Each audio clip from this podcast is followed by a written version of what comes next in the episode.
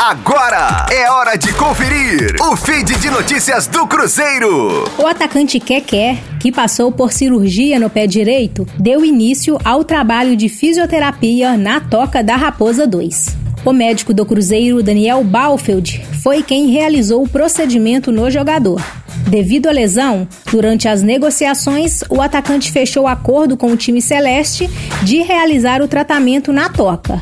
E durante o período de recuperação, o Tombense, que é o time que detém os direitos econômicos do atacante, irá pagar os salários do atleta. O contrato do jogador com o time celeste é por empréstimo até o fim deste ano, mas existe uma possibilidade de renovação. Keké tem 25 anos e foi o vice-artilheiro do Campeonato Mineiro desta temporada, com seis gols marcados.